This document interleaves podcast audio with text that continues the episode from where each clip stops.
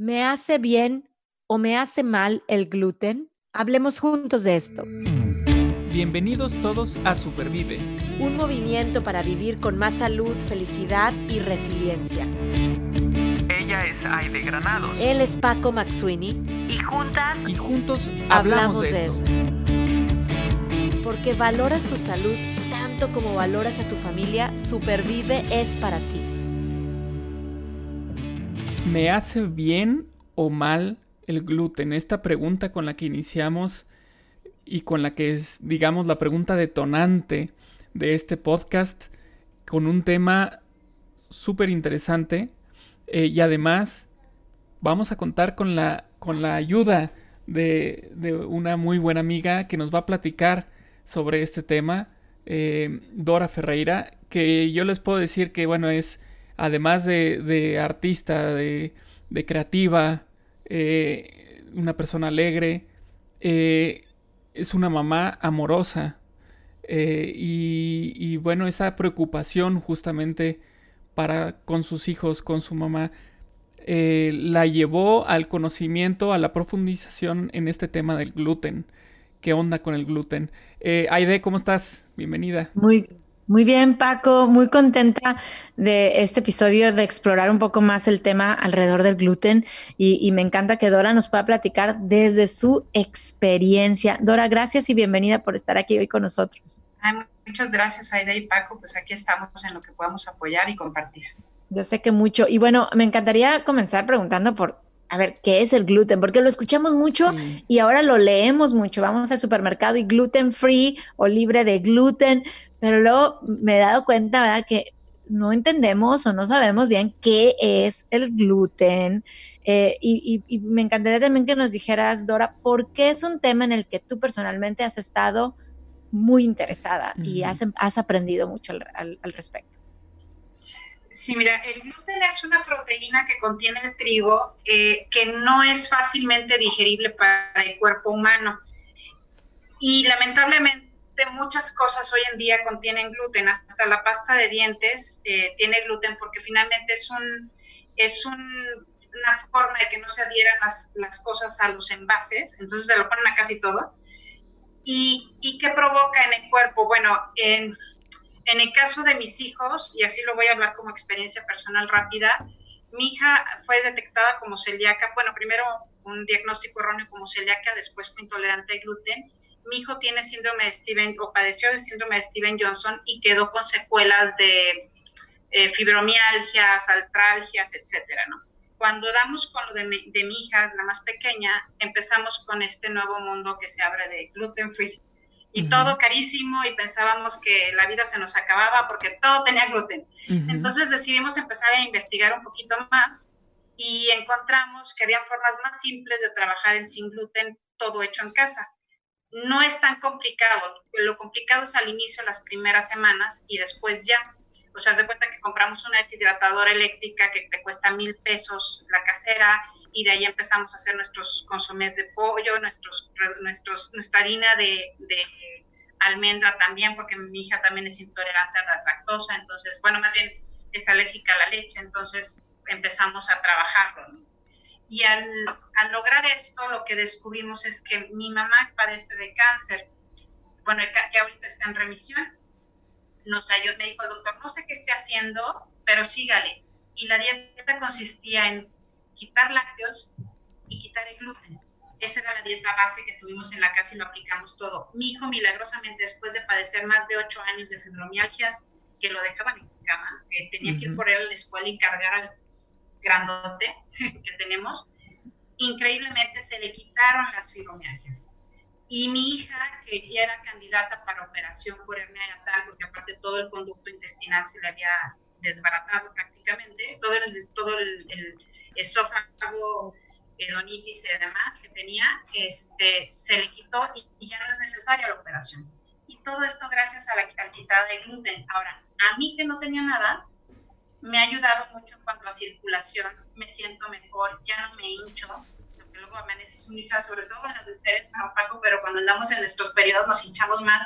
Se redujo todo eso, entonces la verdad es que sí vale la pena el cambio. no es por moda, nosotros no es por moda porque muchos nos han dicho, ay, es por moda que, que consumes el que no, que quieres todo gluten free, eres muy fresa. No, nosotros lo hacemos por necesidad y sí hay un cambio. Es más, en la escuela de mi hijo me lo dijeron. ¿Qué hubo? Pues quitamos el gluten y quitamos las, tratamos de reducir los lácteos lo mayor posible en su caso, ¿no? Wow. Wow. Muy bien, claro. Así es como, como, como llegaste a este tema del gluten, así es como llegó más bien el tema del gluten a, ustedes como familia. Eh, y entonces, eh, pues te diste esta tarea, que, es, que, es, que eso es algo muy padre, muy rescatable, el hecho de, a ver, vamos a investigar un poco más, ¿no? Este, vamos, a, vamos a ir más allá. No me voy a quedar tal vez con con el diagnóstico, no me voy a quedar tal vez con que, ah, es que es normal que mi hijo tenga que ir yo por él a la escuela y traérmelo a la casa y ya, ¿no? Sino ir más allá. Eso, eso es algo que yo rescato, que me, que me, que me parece increíble y te agradezco mucho que nos estés compartiendo esto. Em, hoy, como decía, como decía de hoy hay mucho, mucho tema alrededor del, del gluten. No hay mucho ruido, hay mucho gluten free, hay percepciones como de repente lo que decías tú, ah, es que, es, que estás de moda y por eso quieres todo gluten free. Eh, ¿Tú cómo ves este proceso que, pues no quiero influir en tu respuesta, pero eh, a mí me parece que ver cada vez más gluten free eh, hasta me preocupa un poco, ¿no? O sea, que el hecho que la industria ya se esté metiendo demasiado a esa parte, este, no sé, me, genera ciertas dudas. ¿Tú qué opinas sobre este, este ruido del gluten free? Hay, aquí dos puntos importantes. Este, número uno, no todos los productos que te venden en el mercado que dicen gluten free son gluten free. Tienes que buscar que estén certificados. En el caso de nuestro país es MEX, la única la única institución que te puede aseverar que es un gluten free 100% gluten free, ¿no? Porque muchos te ponen gluten free cuando no es gluten free. La otra es que hay un poco de mayor conciencia en cuanto al cuidado de la alimentación hoy en día. Hay un movimiento muy rescatable eh, de, de, personas que están buscando más, eh, comer menos carnes rojas y, y meterse más en lo que es una alimentación más balanceada. Ahora, en el caso de, de mi de mi ciudad natal, Tampico, eh, con alto índice de cáncer, con alto índice de niños con, con problemas este, de autismo, Asperger y demás. Mucho de esto está enlazado un poco con la alimentación y la contaminación que tenemos en el medio ambiente. Entonces aquí lo, lo, importante en cuanto a la alimentación, en cuanto dices tú, la preocupación de lo que venden los productos gluten free que dicen, es que no nada más tienen que ser gluten free, hay que buscar un poquito que sean más más orgánicos. O sea, hay mucho, o por ejemplo, la alergia al gluten o la celiaquía realmente viene, se empezó a destapar más en, el mundo a raíz de, de, empresas, es que no quiero decir nombres, pero bueno, a raíz de empresas que empezaron a meter el uso de pesticidas y químicos y agroquímicos en, en el cultivo del trigo y en el cultivo de muchas plantas. Entonces, de ahí fue que se empieza a desarrollar la intolerancia en el cuerpo humano y parece que no, pero esos agroquímicos no nada más te afectan, por ejemplo, en mi caso, a mi mujer que voy a tener hijos más adelante, sino que mis hijos ya salen con esas pequeñas mutaciones a nivel genético que te van a ir haciendo más propenso a la intolerancia a estas cosas. Entonces, realmente por eso es que hay más casos de intolerancia y, y, este, y celiaquía en el mundo, ¿no? Oye, Dora, entonces o sea, no, porque tú al principio definías gluten, empezaste diciendo, bueno, es una proteína que está presente en el trigo. O sea, no es que el gluten sea malo, es que a lo largo de la historia, estas grandes compañías o estos agroquímicos o estos pesticidas, herbicidas, etcétera, han estado afectando el gluten presente en el trigo, porque el pan ha sido en nuestras mesas, no hablo nada más de los hispanos, de europeos, o sea, siempre, ¿no? O sea, toda la vida. Entonces, eh, es a lo largo de la historia cómo se ha esto venido como degenerando, que está causando hoy una intolerancia, una sensibilidad, una alergia al gluten. Pero no es que el gluten sea malo, es que es el trigo, tal vez la calidad del trigo que tenemos hoy en día, lo que está haciendo que yo ya eh, esté intolerante o sensible. ¿Es, así? Así es. Y además si tomas en cuenta, dices tú, pero a mi hijo nunca le he dado trigo, ¿no? Bueno, no le has dado trigo en físico, pero si te compras el pastelito del súper o usaste a lo mejor este, eh, no sé, estoy hablando pasta de dientes, mermeladas y demás, que vienen, traen, traen de base trigo para poder hacer que no se adhieran o volverlos más viscosos, esos trigos no son orgánicos, o sea, son trigos que vienen normalmente, pues, son los más baratos, entonces normalmente son los que vienen procesados con agroquímicos, y ahí es donde es el problema. Oye, entonces un, trigo orgánico, vamos a decirlo así, un gluten orgánico, no está tan ligado a este a esta parte de alergia y sensibilidad? Si ya tiene alergia y sensibilidad, no los puedes consumir, punto. Pero si no tiene alergia y sensibilidad y tú buscas trigos orgánicos o harinas orgánicas, vas a prevenir que en un futuro puedas desarrollar las alergias. Ya, ya. Muchas gracias. Y, esta parte, pues digo, se, liga al el tema del gluten a enfermedades eh, o solamente a la inflamación, como tú decías. Híjole, es que son dos cosas distintas. La celiaquía es definitivamente no puedes comer gluten. ¿Por qué? Porque el gluten lo que vas a hacer es que te va a ir destruyendo por, voy a decirlo así, es como si te estuvieras quemando de adentro hacia afuera, o sea, en cuestión del intestino. Se te van a hacer ulceraciones, vas a tener llagas, los, las vellosidades que recubren el, intestino, que es lo que va a hacer, que son las que recogen los nutrientes, van a empezar a inflamarse y a desaparecer. Entonces vas a tener, en este caso, los niños que padecen de celiaquía son niños que son de poca estatura, no suben de peso y no se desarrollan adecuadamente, llegan a tener hasta problemas neuronales por lo mismo. Un niño, en cambio, con alergia al gluten es cuando come gluten, le hace daño y pues deja de comer gluten y no le pasa nada. Eh, o sea, digo, se le, no tiene tantos estragos como tiene el niño que es celíaco. Al niño celíaco no se le va a quitar, es de por vida. El niño que es intolerante al gluten puede llevar un proceso de, de no comer gluten dos años y entonces poco a poco te voy metiendo el gluten de poquito a poquito como las demás alergias alimenticias y la logras superar. Ahora, otro punto importante que encontramos es que las personas que tienen alergia severa al gluten o las personas que son celíacas eh, tienen un problemita. La proteína de la carne res y la proteína de gluten son ah, muy parecidas.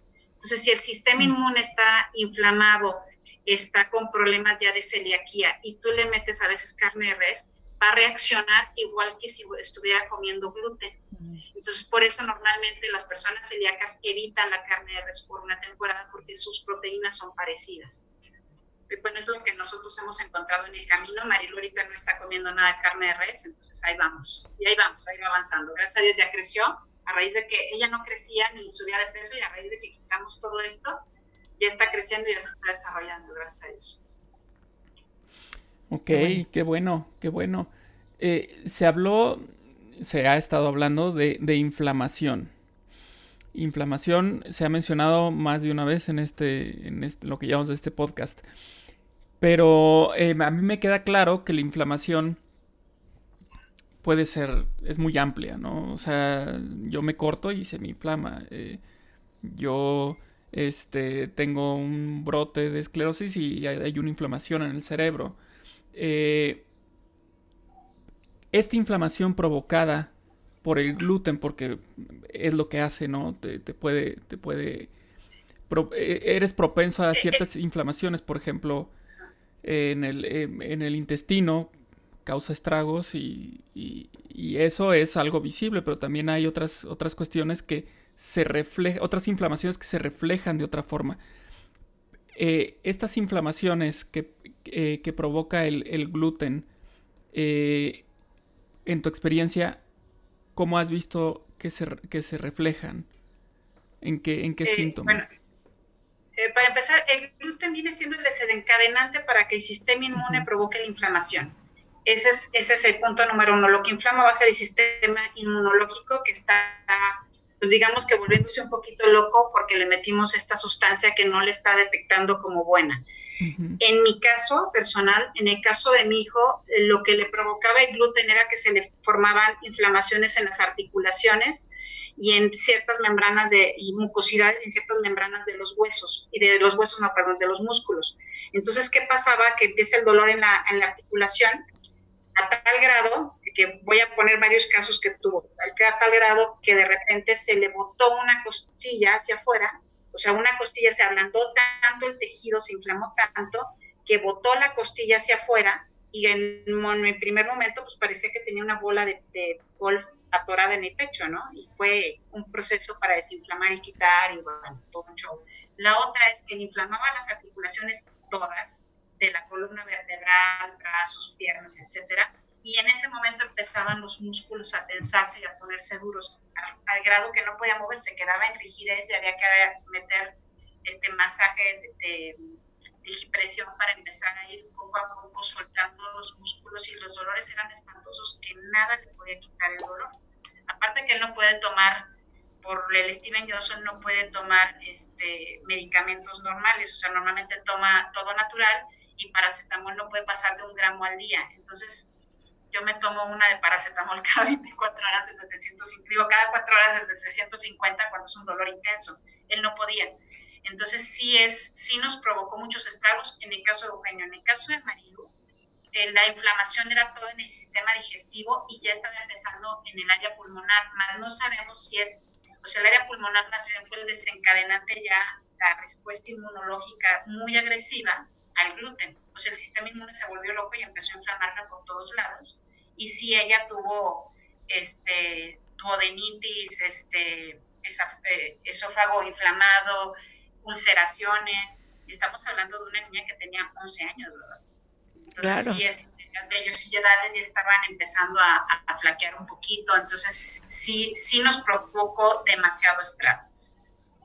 Oye, y que me imagino, Dora, en este proceso, eh, pues hacer equipo con, con, también los médicos fue clave para ti, o sea, y, eh, y lo digo porque también quienes nos escuchan, volvemos a lo mismo, que esto no sea como un tema de moda, es que el gluten, el gluten free, o, o lo voy a quitar, dicen que es malo. A ver, no es que sea malo, es que es el proceso que ha tenido el trigo, como hoy somos más sensibles, alérgicos, pero también consultar con estos profesionales de la salud, como tú estás bien diciendo, ya son cosas pues cada vez, a, lo mejor unas muy sencillas que dicen, oye, me inflamé, tuve muchos gases, eh, me dio diarrea, no sé, ¿no? Me dolió un poquito el cuerpo. Ah, oye, traigo una úlcera o, la costilla que tú bien platicas, la rigidez de, de, los músculos.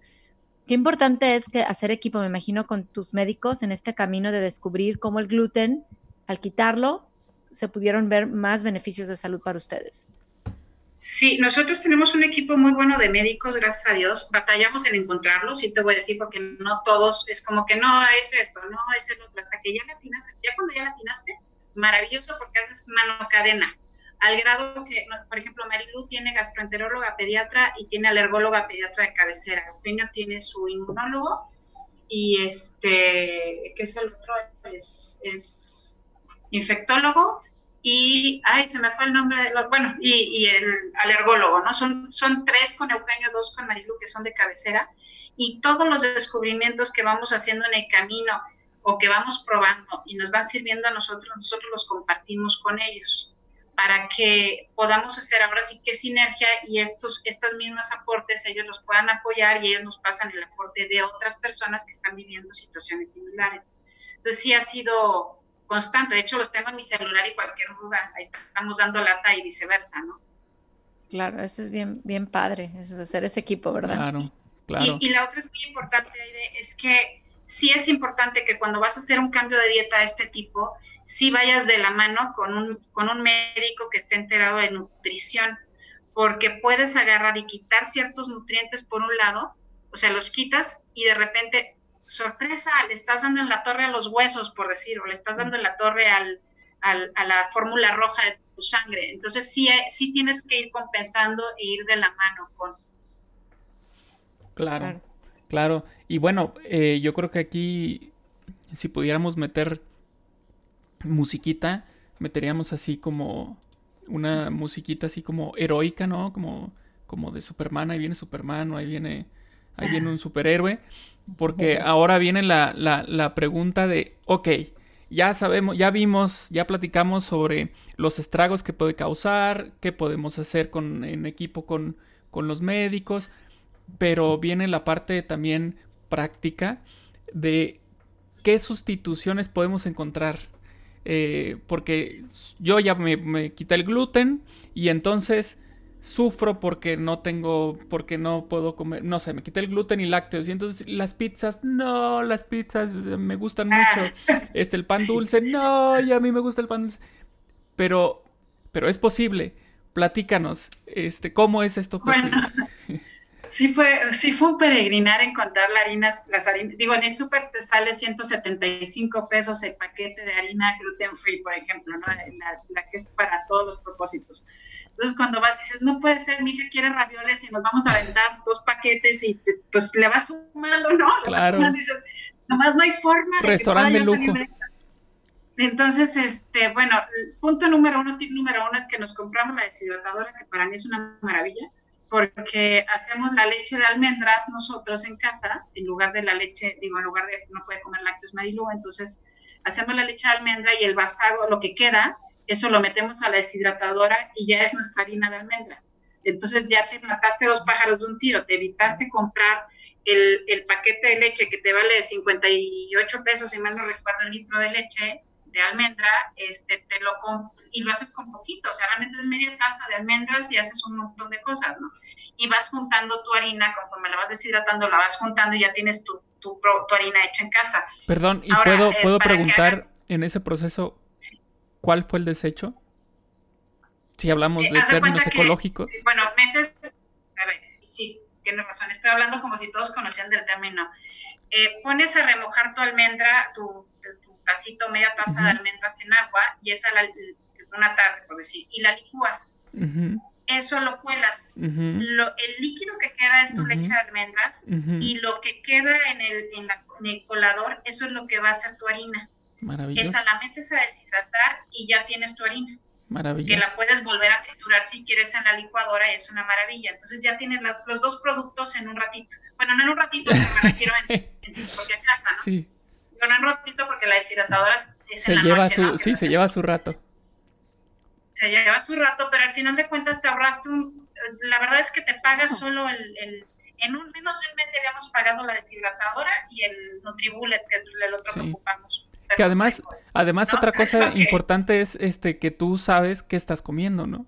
O sea, mi leche de almendra, pues yo puse las almendras, yo la hice.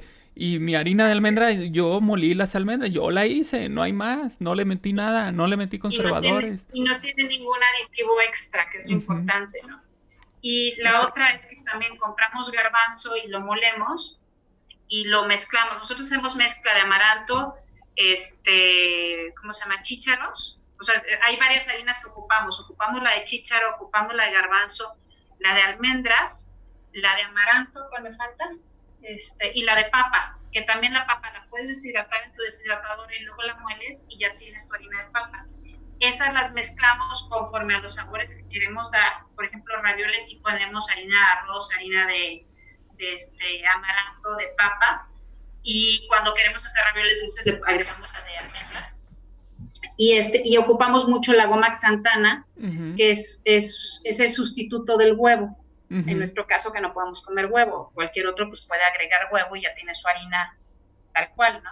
Eh, lo que nos hace la goma xantana es que nos da la viscosidad del huevo, que es lo que nos permite que se adhieran las cosas, porque el gluten, lo que es en sí el gluten, lo que hacen los alimentos es que te ayuda a esponjar y a pegar, a, adherir los, los, componentes, ¿no? Entonces, al no tener esto, si tú haces el pan y no le pones nada que, te, que haga la viscosidad, pues se te va a desmoronar todo y no va a parecer pan.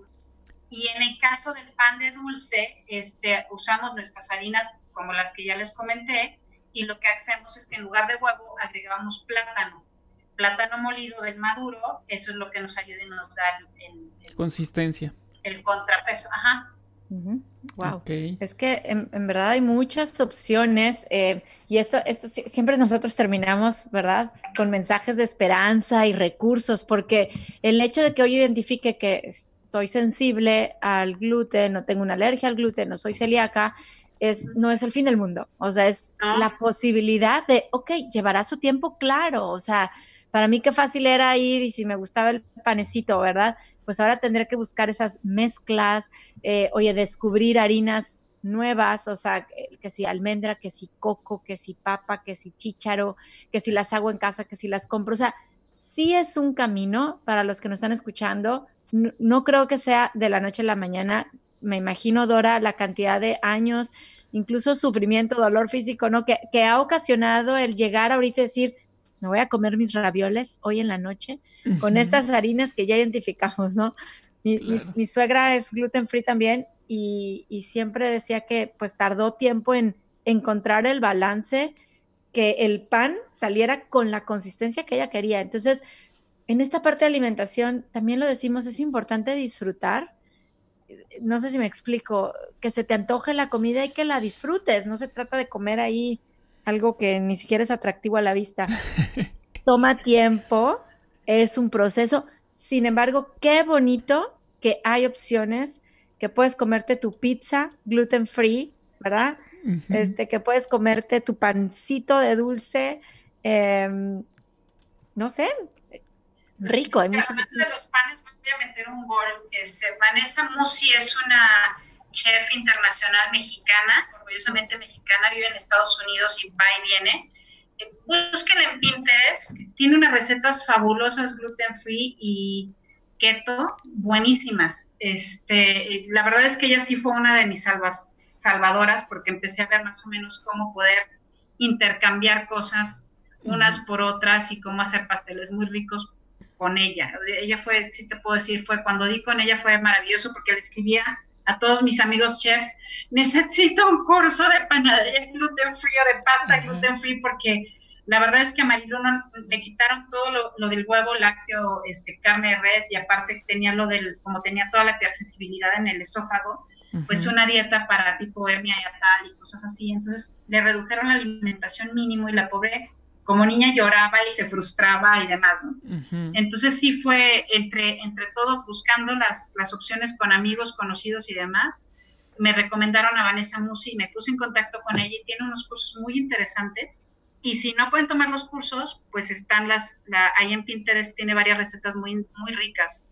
100% recomendable. Vanessa, Vanessa Musi para seguirla y como Vanessa también muchas otras, em, pues me imagino también recursos que están allá afuera, pero entendiendo hoy, creo que este podcast nos da la oportunidad de entender lo que es, eh, el por qué hay más sensibilidad de alergias y el cómo sí podemos vivir pues una vida más saludable. Ya, ya Dora nos traes ejemplos concretos de tu propia vida, de tu propia familia y cómo ustedes han podido pues ahora sí que aprovechar esto y aprender nuevas cosas para poder disfrutar también de comidas saludables y que les gusten mucho. ¿verdad? Y, y, lo más importante, ¿sabes qué es? Que es verlo como un reto, no como algo catastrófico. Es un reto que puedes acompañar en familia y cuando lo haces en familia es muy divertido porque toda la familia se pone a cocinar este, y, y logras experimentar cosas y ya una vez, nos da cuenta que para nosotros el proceso más difícil fue el primero, los primeros dos meses, después ya fue un camino muy divertido, donde íbamos experimentando y acompañándonos muy padre, y en familia mucho mejor. Padrísimo, padrísimo, grandes experiencias las que nos, nos acabas de compartir, este, y ahorita en lo que, en lo que hablabas, ahorita por ejemplo decías del, eh, de las harinas de, ah, se me fue el nombre, ah, de, garbanzo. Garbanzo. De garbanzo. ¿Recuerdas, Aide, que nos había platicado Cookie Villafuerte con respecto a estos restos del garbanzo? ¿No? Al juguito. Al juguito, ¿no? ella nos comentaba que, y esto es tip, igual y lo puedes usar, Dora, ella lo utilizaba como sustituto de huevo, por ejemplo. Cuando hacía, hacía un French toast, ¿no? Este, también sin gluten, y lo metía en este, en este liquidito del garbanzo y, y funcionaba como huevo. Entonces, bueno, pues ya empezamos con, con, con los tips interpodcast. Exacto, exacto. Y, y, y, bueno, también me hiciste ahorita pensar, em, Paco, con lo de cookie, que hablamos mucho también de los ingredientes. A ver, amigos, no porque diga gluten free, también es sano, ¿ok? Eh, por favor, porque, ah, es que ya estoy todo comiendo gluten free. No, como bien lo dijiste, Dora, puede ser que me estén haciendo falta otros nutrientes o puede ser que esta cajita que compré que decía gluten free certificada traiga otro ingrediente que dices, ella me dio en la torre. ¿verdad? Fíjate que hay una anécdota, Marilu moría por unos, todavía no sabía que era alérgica al huevo también, pero pidió unos, unos como merenguitos que decían gluten free, quién sabe cuántas cosas free. Yo no sabía lo de la certificación, los compra Marilu y Marilu, no nada más por dentro, se enrochó de arriba abajo completita. Y ahí fue cuando empezamos a descubrir, pues, ¿qué fue? No, pues es que no es gluten free, no está certificado. Entonces sí hay que empezar a aprender a leer todas las etiquetas. Ya sabes que el glutamato monosódico, de preferencia lo quitas, entonces aprendes a leer las etiquetas. Al principio es batalloso, ya después ya aprendes a identificar con las primeras tres letras la palabra. Entonces, claro. sí es de, poquito a poquito. Este, sí es importante que no todo, efectivamente, como dice Aide, no todo lo gluten free es bueno. Sí hay que leerle. Yo recomendaría que lo más que pudieran hacer la alimentación en casa, o sea, no, no te digo que vayas a todos lados con tu topper, pero que que trates de hacer la alimentación más natural en casa, o se echa en casa sin productos tan, tan procesados. Esa es, mi recomendación. Perfecto. Pues muchísimas gracias, Dora, por, por esta información, eh, por esta última recomendación que es así como lapidaria, ¿no? Como una gran recomendación que esperamos que se quede, que se quede en nuestras mentes, que se quede en nuestro día a día. Y si no lo tenemos, bueno, podemos llegar a esa, a cumplir esa recomendación, ¿no? Eh, comer lo más sano posible y qué más sano que con lo que uno mismo puede, puede preparar y sabe de qué, de qué ingredientes lleva, ¿no? Este, muchísimas gracias, Dora, de verdad, por estar aquí con nosotros. Hombre, gracias a ustedes y, y, en lo que podamos apoyar aquí estamos. Y gracias por todo lo que están haciendo, porque el movimiento que ustedes están haciendo es impresionante. Quizás no se den cuenta a todas las personas que han llegado, Aquí en Puebla por lo menos ya, ya sé de varias personas que los están siguiendo y les, les han cambiado la vida y eso es importante. Muchas gracias. No, gracias. gracias. a ti. Gracias por ser parte, gracias por compartirnos estos principios que van pues muy de la mano, muy en el corazón de lo que Roses Rojo también eh, comparte y supervive a través de estos podcasts, lo hace cada semana y seguiremos, seguiremos dando esta información porque creemos que si nuestro estilo de vida cambia, pues nuestra salud cambia y nuestra felicidad aumenta. Así es que gracias Dora por compartir tu, experiencia, tu vida em, y gracias Paco por, por hacer posible también este podcast. Y nos vemos en el próximo episodio. Muchas gracias. Adiós. En el próximo episodio hablaremos juntos de cómo supervivir hidratándote correctamente. Supervive es posible gracias al apoyo de United Way Dallas Escucha y comparte en Spotify, iTunes Podcast, Google Podcast, YouTube y en supervive.rosaesrojo.org.